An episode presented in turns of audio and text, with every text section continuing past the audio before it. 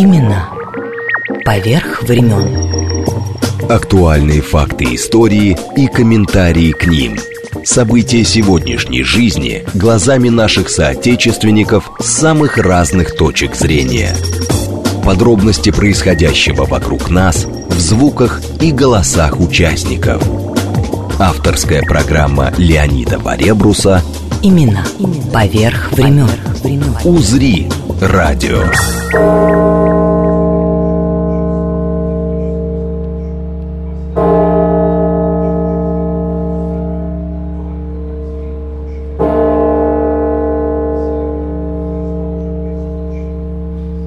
на смерть поэта Александра Пушкина 10 февраля 1837 года после дуэли с Жоржем Дантесом на Черной речке на окраине Санкт-Петербурга.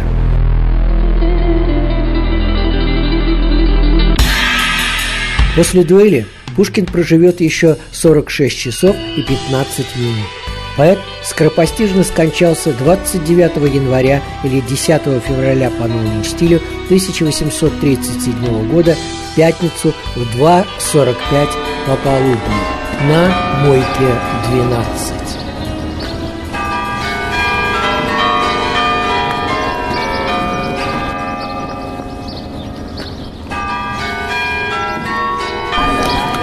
В 1836 Пушкин напишет знаменитое «Я памятник себе воздвиг нерукотворный, к нему не зарастет народная тропа». Так и случилось. Опубликуют стихотворение в 1841 Зима.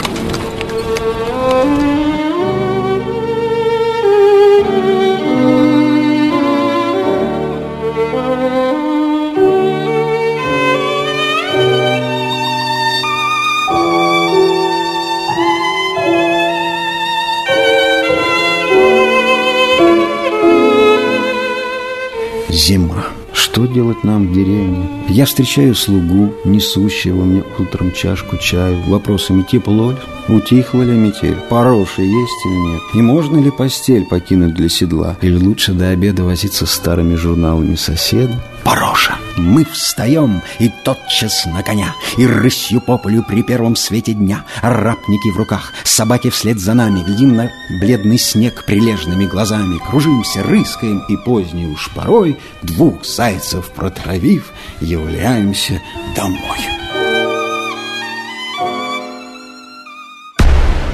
Имена поверх времен.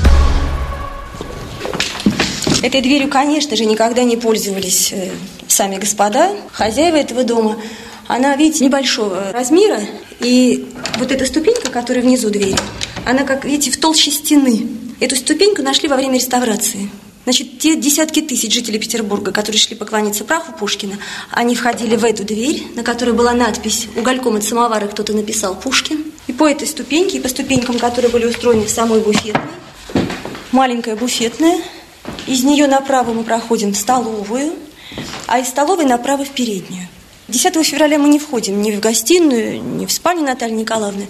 Но для нас важно, что из передней, пойдя в кабинет Пушкина, мы увидим кабинет в том ракурсе, в котором видели все приходившие к Пушкину в то время. Именно таким кабинет можно увидеть раз в году на Мойке 12, 10 февраля. Вот эта комната, в которой жили сестры Пожалуйста. Натальи Николаевны, Александрина и Екатерина Гончарова, когда они переехали вместе с Пушкиным в этот дом. А рядом есть маленькая комнатка, Гончаровская, мы ее также зовем. Вот эти две комнаты они и занимали. И отсюда Екатерина Гончарова в свадебном платье отправилась 10 января 1837 года в церковь венчаться с Жоржем Дантесом. Да, Галина Михайловна Седова. Когда-то было 90 лет со дня смерти поэта. Это было в 1927 году. И тогда был открыт впервые музей на Мойке 12. Мы настолько к нему привыкли, что кажется, он был вечно. Да. А представить себе, что семья Пушкина уехала отсюда, что здесь жили другие люди, квартира была перестроена, это представить сейчас очень трудно. В начале 20 века, когда сюда пришли первые музейщики, квартира была совершенно другой. И вот Михаил Дмитриевич Беляев, в общем-то, выдающийся музейщик, он весь был в эпохе пушкинской. И поэтому, когда он и его соратники получили в 25 году эту квартиру, вот такой разгромленный. Получили ее от жильцов. Еще через кабинет проходил коридор. Он шел по тому месту, где стоял диван пушкинский, где Пушкин умирал. И был устроен туалет в передней, где когда-то стоял гроб с телом Пушкина. Они все равно представляли себе, как здесь мог жить Пушкин. И по всем музеям города они собирали вещи. И на это ушло два года. К сожалению, такой квартиры была недолго, потому что сказали, что Беляев наполнил ее буржуазным хламом. И пришлось квартиру, ну это термин того времени, свернуть до трех комнат, а потом и вовсе закрыть. Своеобразный Шариков поселился в этой квартире. Фамилия этого человека Родов. Когда я стала выяснять, кто же такой Родов, фигура оказалась очень загадочной, потому что срочно провели в квартиру телефон. До этого, как ни просили музейщики, телефона не было. Беляев уже был в ссылке на Славках. Оказалось, что он секретарь партийной ячейки Института русской литературы, филиалом которого и была квартира. И в ту пору, когда он здесь жил, это был 31 год, со стены дома исчезла памятная доска. Вот сегодня вы видите памятную доску, и каждому кажется, что это та доска, которую установили в 880 году. Но на ней совершенно другая орфография. На это мало кто обращает внимание. В каждой комнате есть часы пушкинского времени. Они везде показывают правильное время, то время, которое и сегодня на дворе. А вот в кабинете Пушкина часы не заводят никогда. Но они подлинные. Они когда-то жили в этой квартире. И на, эти, на этих часах 2 часа 45 минут пополудни. Минута смерти Пушкина. Республика Коми, город Ухта. Город ваш вообще навеян вот этой эпохой, наверное. Тут у вас особый дух. И, конечно, не посетите последнюю квартиру Пушкина. В общем-то, это непростительно. Леонид Варебрус. Имена поверх времен. Вот это Брюссель, столица Бельгийского королевства. А слышите вы колокола Русской Православной Церкви Иовы Многострадального на Рюде Фре. Но сейчас мы пройдем мимо храма. Мы идем в гости к Александру Пушкину, только не Сергеевичу, а Александровичу из Союза русских дворян в Бельгии. Добрый день. Я пятое поколение от Александра Сергеевича. У него было четыре детей. Один мальчик был Александр Александрович. У него было 13 детей. Один был Николай Александрович, это мой дедушка. У него был один сын Александр Николаевич и я. По прямой линии я у Александра Сергеевича. Мадам, прошу вас. Я потомки Пушкина по женской линии. Моя прабабушка Марья Пушкина. Она полсестра дедушки Сашина. А вы чем занимались вот в жизни? Я был инженер по электронике, работал последние года в Москве. Почти в конце моей карьеры, не знаю, кто-то узнал, что я Пушкин. Вызвали меня в дирекцию и сказали, вы русский? Я говорю, да, я русский. И вы говорите по-русски? Я говорю по-русски. А, хорошо. Тогда вы будете работать для нас в России. Мы кончили работать, свой долг дополнили. Теперь мы живем, мы создали фонд, который называется Международный фонд Пушкина. И мы очень много помогаем госпиталям в Петербурге для детей, которые имеют рак. И э, мы тоже занимаемся, потому что в Бельгии Пушкина почти никто не знает только русские и, и еще не все. Я люблю зимнюю дорогу, и так я учила сквозь воднистый туман и пробирается луна на печальные поляны, льет печально светана. Вначале, когда мы были маленькие, наш, наши родители воспитали в этой идее Пушкина. Ну, мы жили э, тут в Европе, и Пушкин, ну, Пушкин. А когда мы начали ездить в Россию, мы там поняли настоящее, что Пушкин. Когда мы видели, как люди его любят, обожают, его знают, может, семь раз декларирует поэмы Пушкина, нам такие глаза мы открыли первый раз, когда мы были в России. Правда, мне очень приятно быть э, и русскими, быть в России, и что можем помогать России, мне очень приятно. И, но вы знаете, каждый раз, что я там нахожусь, мне мурашки по рукам бегают. Я чувствую, как будто он там. Это очень меня э, трогает. Чувствуется душа, какая-то душа, можно сказать. И когда я был маленький, когда мы говорили Пушкин, это, я был иностранец для них, потому что они чувствуют, что Пушкин это не бельгийское имя, еще что-то иностранец. Когда я говорю, что я русский, они говорят, а, es un sale étranger. Один певец французский, Жибер Беко, сделал песню «Натали». И в «Натали» он говорит по кафе Пушкин. В это время, когда я говорил Пушкин, а, да, кафе Пушкин. Ну, кто он был, это никто не знал.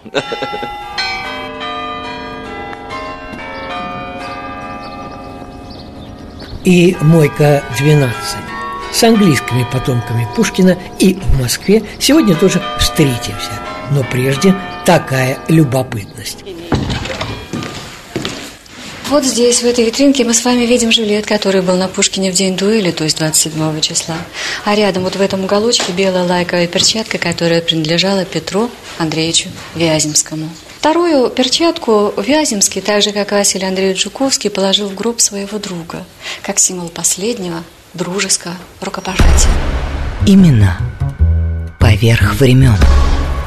Ольга Сорокина, вы приехали на мойку 12 из Твери. Ну, меня просто поразило это необыкновенное посещение. Затронуло до глубины души. Вот присутствие поэта ощущается во всем. А как вам эта перчатка, которую перчатка, Жуковский... Я, я стояла, не могла отвести взгляда. Это было все так близко, это все имело прямое отношение к поэту. Локон Пушкина в браслете, да, медальон такой, состриженный Жуковским.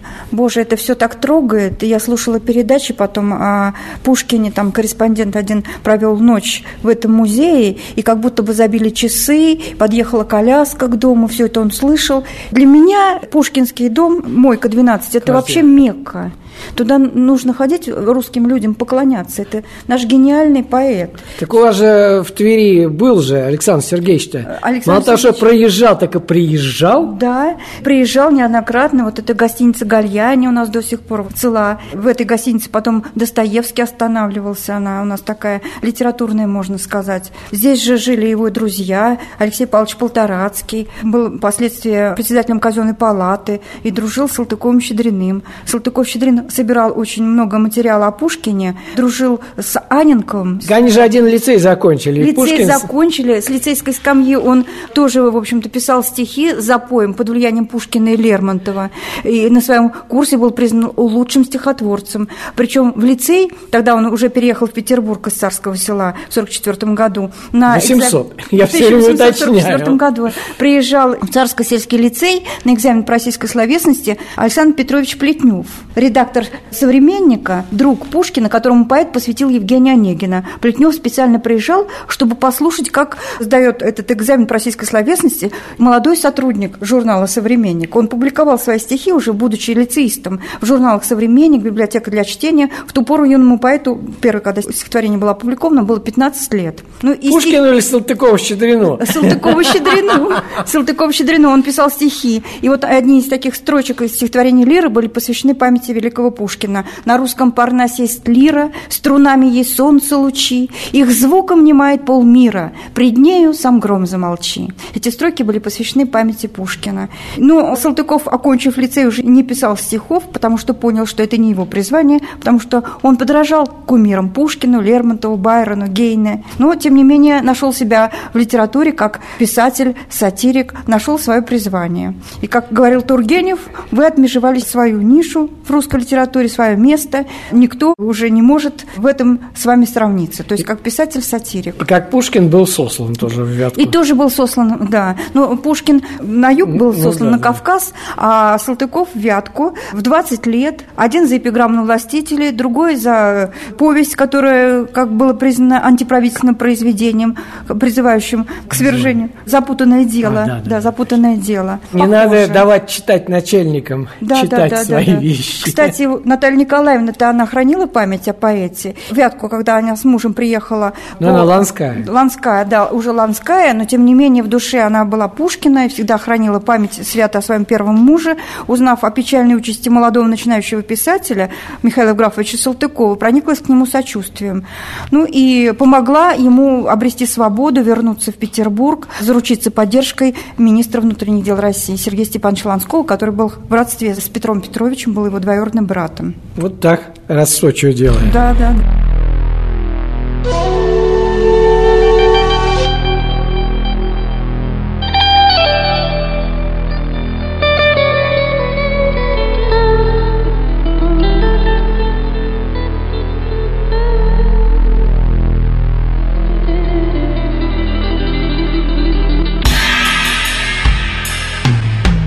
На мойке 12 и сейчас все точно так же, как было при жизни Александра Пушкина, как было в день его смерти, 10 февраля 1837 года. Разве что во дворе прибавился памятник Пушкину, где собираются любители его поэзии и в феврале, и в июне. Но сама квартира стала музеем, как вы слышали, лишь в 20 веке. До этого тут была коммунальная квартира советская, чуть раньше ничем не приметный доходный дом. А вот вещи, что сейчас живут в пушкинской квартире, настоящие. Конечно, в программе пришлось использовать и мой журналистский архив. Именно поверх времен.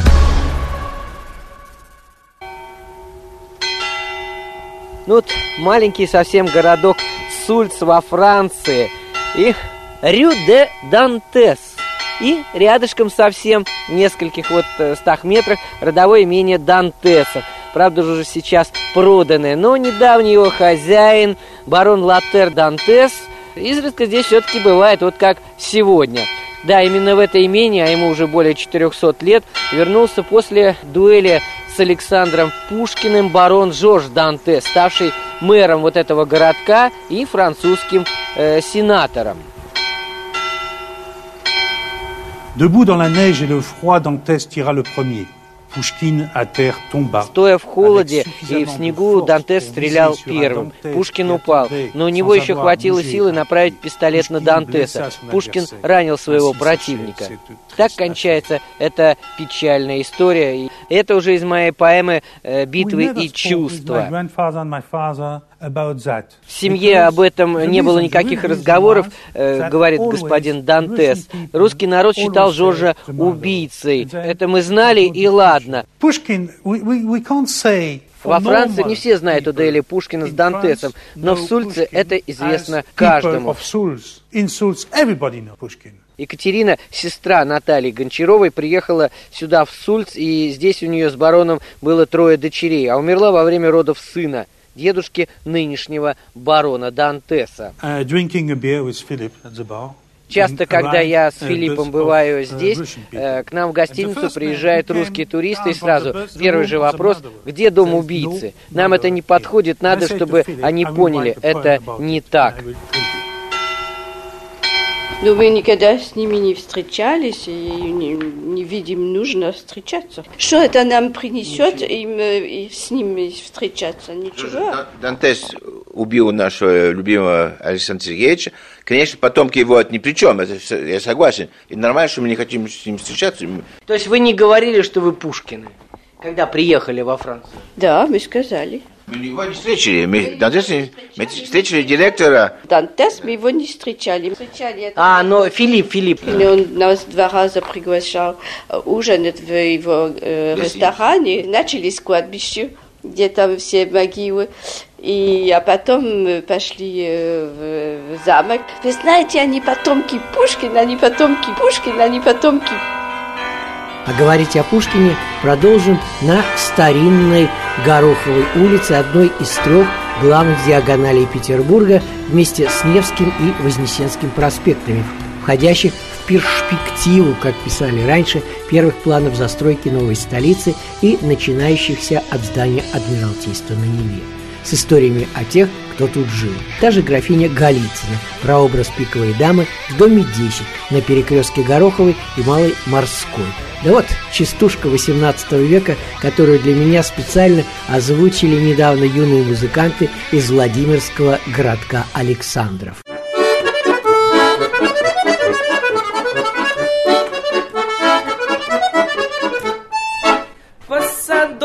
По большой нет березки ни одной. По гороховой я шел, а гороха не нашел.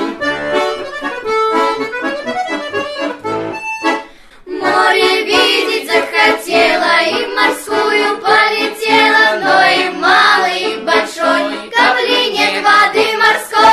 но продолжим. Детали биографии и описания дома на Гороховой 10 Пушкиным позаимствованы именно у графини Голицыной. Не случайно в городском фольклоре до сих пор перекресток зовут Пиковым, а сам особняк – домом пиковой дамы. Но для начала обязательно вспомним Михаила Глинку, закончившего неподалеку на Гороховой 5 в доходном доме графа Орлова-Давыдова оперу «Руслан и Людмила». Композитор жил тут с мамой и сестрой с февраля 1882 до отъезда в Париж в июне 1844 Премьера прошла на сцене Большого театра в Петербурге 9 декабря 1842 года.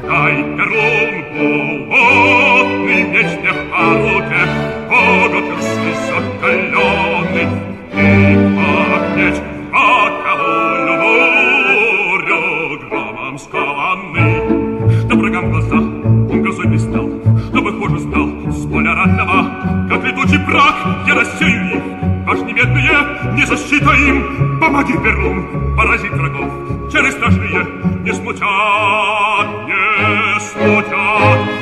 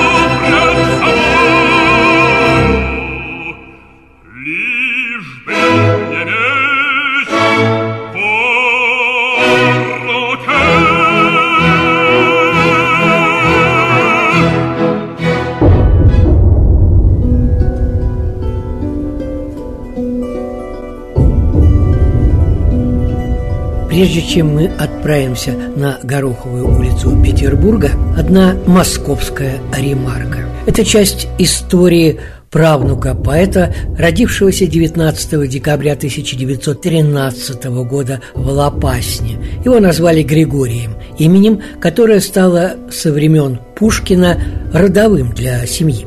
В 1920 году семилетний Гриша с братом писали в Пушкиноведение уникальную страницу. В их доме жила канарейка, и дно ее клетки было услано листками. Меня их мальчишки принялись рассматривать. И оказалось, что это была пропавшая рукопись истории Петра Великого Александра Пушкина, которую из сундука на чердаке использовала по своему усмотрению домовая служанка. Бумаги были переданы семье после смерти старшей дочери Пушкина Марии Гартунг. Григорий Григорьевич, кстати, участвовал и в Финской, и во Второй мировой войне. Партизанил под Москвой, когда в 41-м они захватили бричку с подвыпившим немцем. Поняв, что в плену, тот стал говорить про любовь к русской литературе и процитировал Евгения Онегина. Всем партизанам стало очень весело. В плен немца взял потомок того поэта, которого пленный читает наизусть. А теперь Петербург. Имена поверх времен. Леонид Варебрус. Имена поверх времен.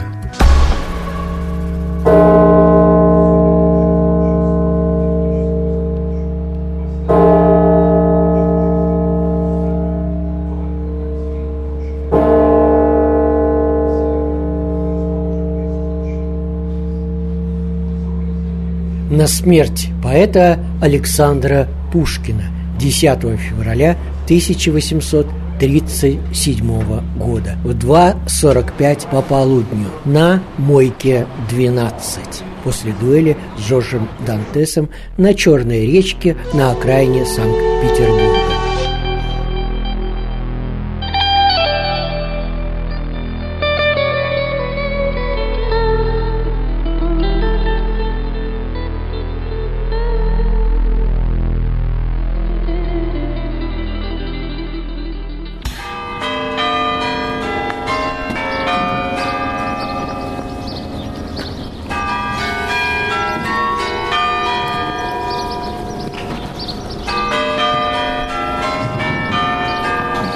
Говорить о Пушкине продолжим на старинной Гороховой улице с историями о тех, кто тут жил. Та же графиня Голицына, прообраз пиковой дамы в доме 10 на перекрестке Гороховой и Малой Морской. Детали биографии и описания дома на Гороховой 10 Пушкиным позаимствованы именно у графини Голицыной. Не случайно в городском фольклоре до сих пор перекресток зовут Пиковым, а сам особняк – домом пиковой дамы. Дом, пиковый угол, пиковый перекресток, пиковая дама, пиковая дама, пиковая дама, пиковая дама. Имена поверх времен. Ну вот начало нашего путешествия здесь на Гороховой улице 10. Я вот только что ушел с перекрестка. Здесь огромный дом такой, второй этаж, большущие окна, ну как во всех домах 19 века здесь в центре Петербурга. То есть второй этаж жилой, естественно, окна украшены наличниками, и, и все. Я вошел во двор, здесь сейчас поликлиника, но все, что было при графине Голицыной, все осталось в антураж прежний. Я заглядывал в парадную, там черные двери такие. Сейчас нас там актер Сергей Шнырев ждет. А дело в том, что это знаменитый дом пиковой дамы. Но существует легенда, что поэту доводилось гостить в доме усатой княгини после выхода «Пиковой дамы» 7 апреля 1834 года Пушкин записал в дневнике «Моя пиковая дама в большой моде. Игроки понтируют на тройку, семерку и туза. При дворе нашли сходство между старой графиней и княгиней Натальей Петровной и, кажется, не сердятся». Вот я сейчас выйду снова из этого внутреннего двора дома, ну, вообще просто любопытно, потому что, оказывается, с осени 1832 года по май 1833 года по соседству с княгиней Голицыной на Большой морской 26 жил Александр Сергеевич Пушкин. Это вот как раз за углом. Ну, сейчас я вот выхожу снова на улицу. Интересно, что нынешние жители, юные жители Петербурга знают про этот дом.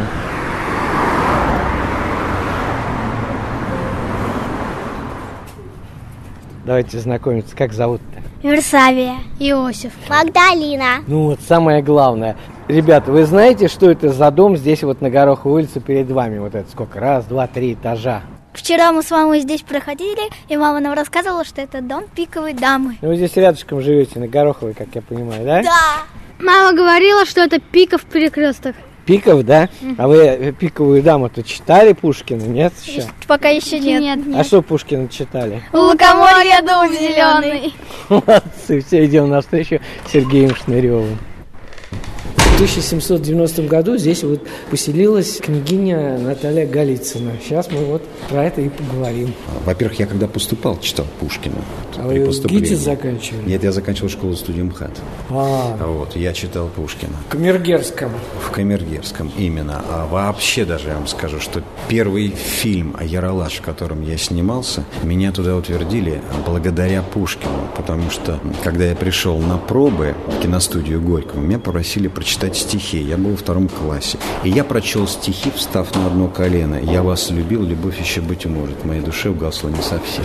Они смеялись, все ржали просто. Лестнице Популярное стоите. место здесь, оказывается. Такая лестница, кстати, а, маленькое отступление. Все привыкли, что парадная лестница в Москве подъезда. Но дело в том, что надо просто объяснить, что вот даже в этом доме есть лестница действительно черная, ну, для прислуги, а вот э, мы стоим на лестнице, которая для господ была. То есть действительно парадная лестница. Меня еще удивляет, что в в парадных в Петербурге даже есть камины. Вот они сохранились прямо внизу. Я не ожидал это встретить. Мне так нравится завуалировать. Это в этом же доме есть. Пушкин написал в «Пиковой даме», когда он рассказывает об интерьере, он пишет, что часы работы славного Леруа.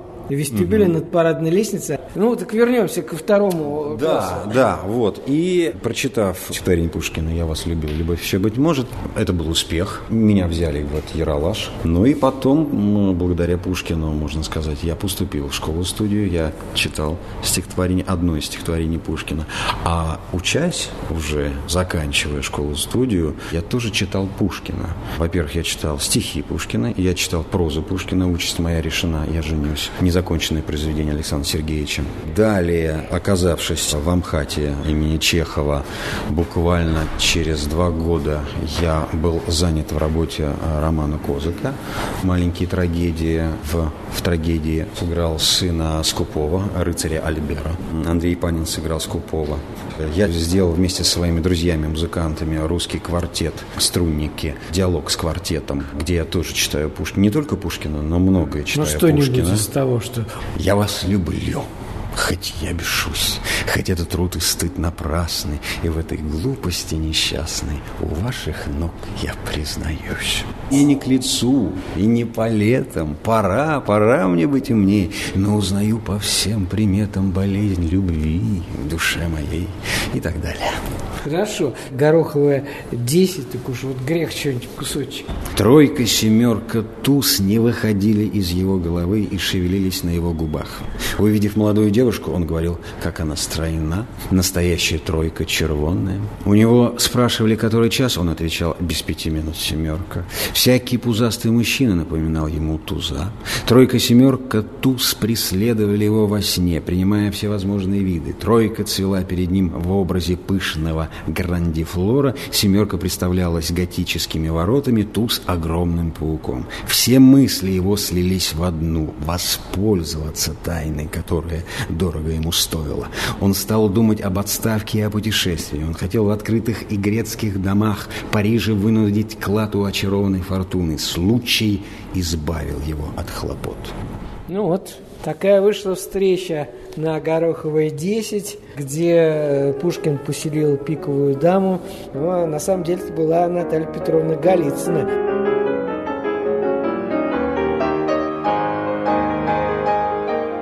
Как и все старые люди, вообще графиня страдала бессонницей.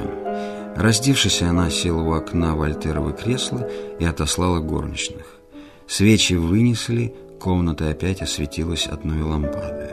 Графиня сидела вся желтая, шевеля отвислыми губами, качаясь направо и налево. В мутных глазах ее изображалось совершенное отсутствие мысли. Смотря на нее, можно было подумать, что качание страшной старухи происходило не от ее воли, но по действию скрытого гальванизма. Вдруг это мертвое лицо изменилось неизъяснимо. Губы перестали шевелиться, глаза оживились, перед графиней стоял незнакомый мужчина. «Не пугайтесь, ради Бога, не пугайтесь», — сказал он внятным и тихим голосом. «Я не имею намерения вредить вам, я пришел умолять вас об одной милости». Старуха молча смотрела на него и, казалось, его не слыхала. Герман вообразил, что она глуха, и, наклонясь над самым ее ухом, повторил ей то же самое. Старуха молчала по-прежнему. Вы можете, продолжал Герман, составить счастье моей жизни, и оно ничего не будет вам стоить. Я знаю, что вы можете угадать три карты сряду. Герман остановился. Графиня, казалось, поняла, чего от нее требовали. Казалось, она искала слов для своего ответа. «Для кого вам беречь вашу тайну? Для внуков? Они богаты без того. Они же не знают и цены деньгам. Моту не помогут ваши три карты». Кто не умеет беречь отцовское наследство, тот все-таки умрет в нищете, несмотря ни на какие демонские усилия. Я не мод. Я знаю цену деньгам. Ваши три карты для меня не пропадут. Ну!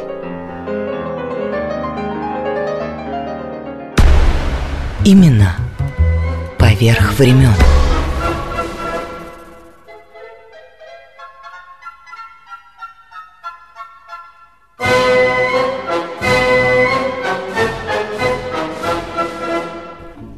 Цитата программы «Поэты уходят, стихи остаются».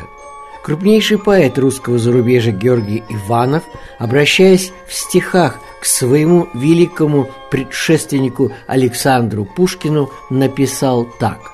«Александр Сергеевич, я вас скучаю, с вами посидеть бы, с вами выпить чаю.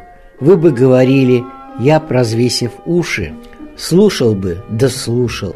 Вы мне все роднее, вы мне все дороже. Александр Сергеевич, вам пришлось ведь тоже захлебнуться горем, злиться, презирать, вам пришлось ведь тоже трудно умирать.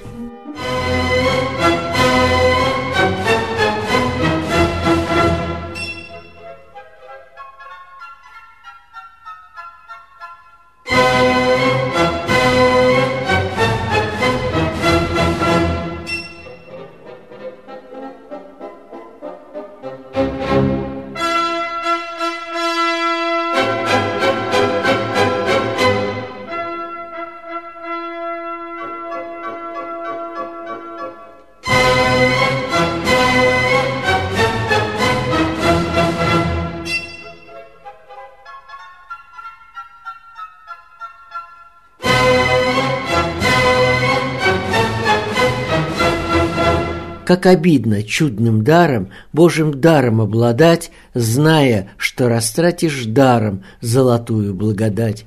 И не только зря растратишь, Жемчуг свиньям раздаря, Но еще к нему доплатишь Жизнь, погубленную зря. Именно поверх времен.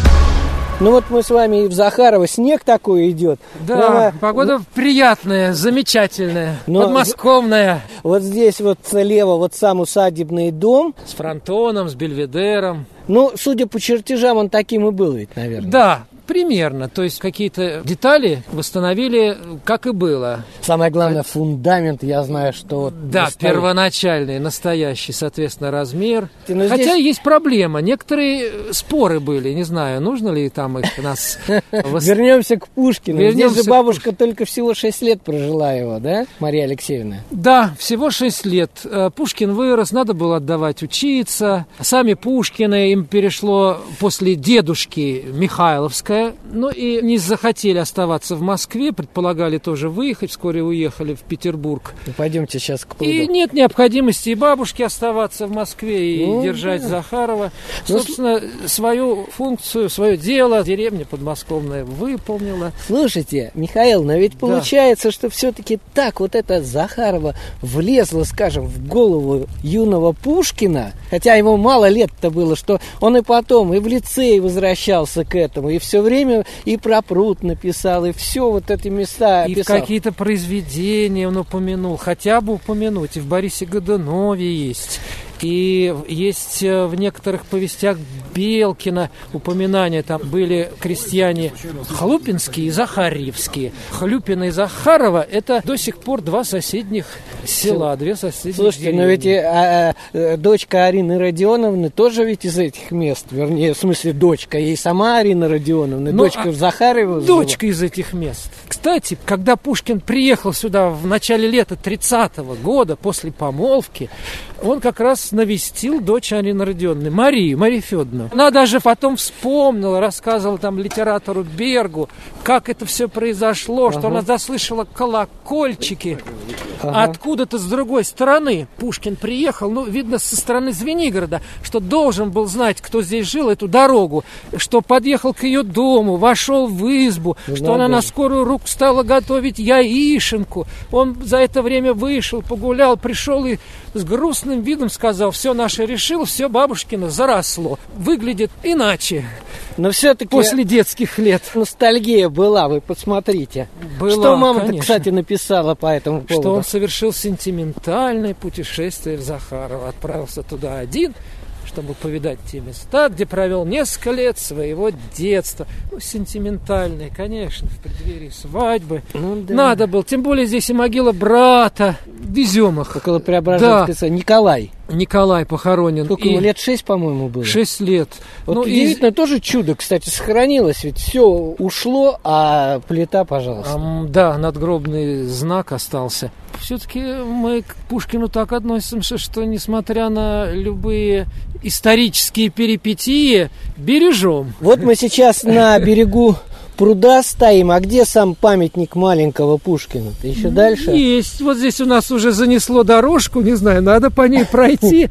Вот, я вижу, он там сидит на камушке, бронзовый Пушкин. Потому что мы говорить-то сегодня, несмотря на то, что дни памяти идут, говорим о детстве. Но с другой стороны, знаете, жизнь такой круговорот имеет, что помните, как король умер, да здравствует король. Вот примерно так же. Совершенно верно. Кстати, здесь есть Пушкинская школа. Это одна из все-таки осуществленных идей Дмитрия Сергеевича Лихачева. Здесь есть муниципальная Одинцовского района Пушкинская школа и музей с Пушкинской школой проводил и проводит. День памяти, отмечает, собираем ребят с разных школ Одинцовского района, приезжают с э, музыкальными, литературными композициями, но мы не плачем, мы не горюем. Да, есть печальные композиции, да, есть печальные чувства, нотки, но ребята воодушевлены. Здесь же еще памятный знак, по-моему, к Да, на территории, смерти. около границы, можно сказать, бывшего имения Вот мы бабушки. щас прошли. Памятные знаки, ну, есть такой старый дореволюционный, Каменный вот около метра, который, да, да, да. высечено, здесь жил Пушкин такое-то время. А уже Академия наук Советского Союза. Понятно. По-научному подошло. Да, по-научному и более торжественно. Черный, такой более высокий обелиск с черного гранита с памятной надписью, с профилем Пушкина. Стоит. 49 год. 1949 год. Доберусь до памятника. Посмотрите, прямо как в царском селе эти мостики через пруд. Мостик ажурный, да. И вот и само Захарова, Само кстати. Захарова. Ну, Ста- дома вот эти старые, там-то я вижу уже особняки стоят, но здесь еще, да, вот, наверное, немножко он такой чужеродный, хоть на дальнем плане, но вырос. Здесь более старые. У нас домики советского, но на прежнем месте. Все-таки здесь имение, Ну да. дворянская усадьба, а на той стороне крестьянская. И вот этот пруд. Что там он про пруд-то написал? Мне видится мое селение, мое Захарово, оно с заборами в реке волнистой, с мостом и рощей тенистой, зерцалом вот отражено на холме. Домик мой с балкона могу сойти веселый сад, где вместе флоры и помона цветы с плодами мне дарят, где темных кленов стройный ряд возносится небосклона и глухо тополи шумят.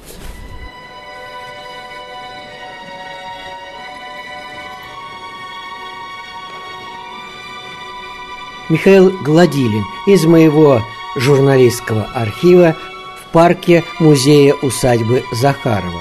10 февраля в 2.45 по полудню и на Мойке 12 в Санкт-Петербурге, и здесь, и во всех остальных пушкинских музеях объявлена минута молчания. И в Москву, в сад Эрмитаж, в театр «Новая опера».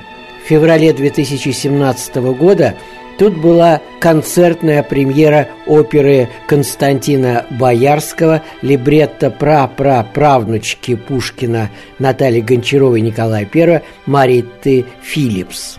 Какое самое любимое у вас, ну, ну, слово «любимое» не подходит, какое стихотворение вам так по душе вообще пушкинское? Может быть, какое-то его драматическое произведение?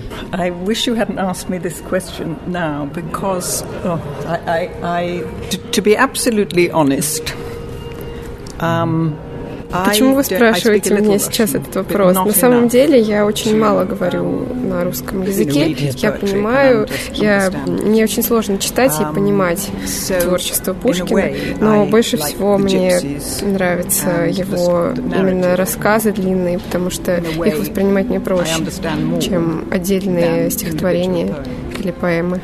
Я почему спросил, что когда готовишь либретто, все равно какие-то вещи читаешь пушкинские только из-за этого, что вот читала же. Well, this is it's about Pushkin, the creative. Я ведь писала либретто о жизни, о творчестве гения. Его жизнь, как мы знаем, была сложной, достаточно горькой в какие-то моменты. И это передается и в его произведениях. Может быть, они наполнены тоже этой горечью, которую достаточно сложно понять.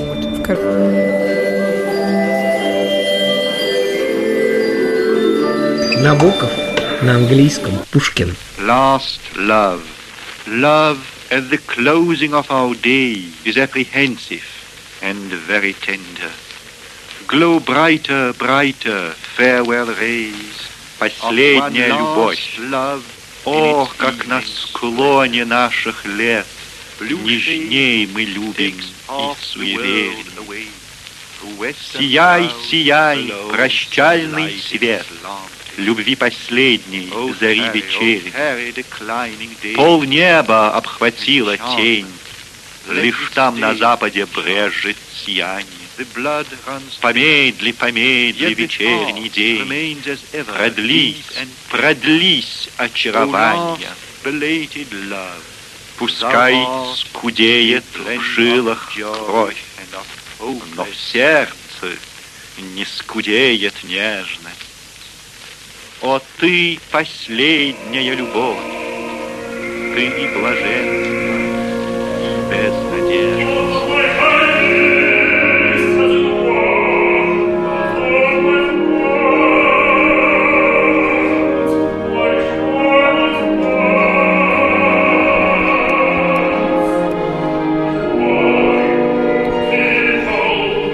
Почему люди ненавидят энергию жизни и любят только смерть, вопрошает со сцены герой Александра Пушкина.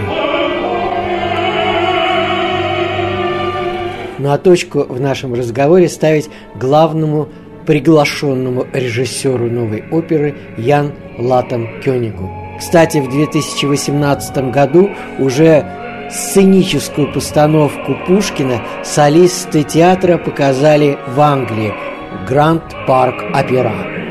Да, мы новая опера, мы должны всегда делать новые интересные проекты. Пушкин – это другой проект, потому что я познакомился с этой женщиной Марита Фелипс, которая, как вы знаете, уже родственница э, цара и Пушкина. И когда она представляла либретто оперы, пришла к мне и предлагала этот проект, для меня это очень интересно, потому что, не знаю, может быть, что другие родственники цара э, тоже предлагали либретты оперы по поводу конфликта между цара и Пушкина. А вы в Британии не встречались с ней раньше? Да, мы встречались в Британии, да, уже три-четыре, но не сразу было возможно организовать проект. И я должен был искать композитора тоже. И э, я знал молодого композитора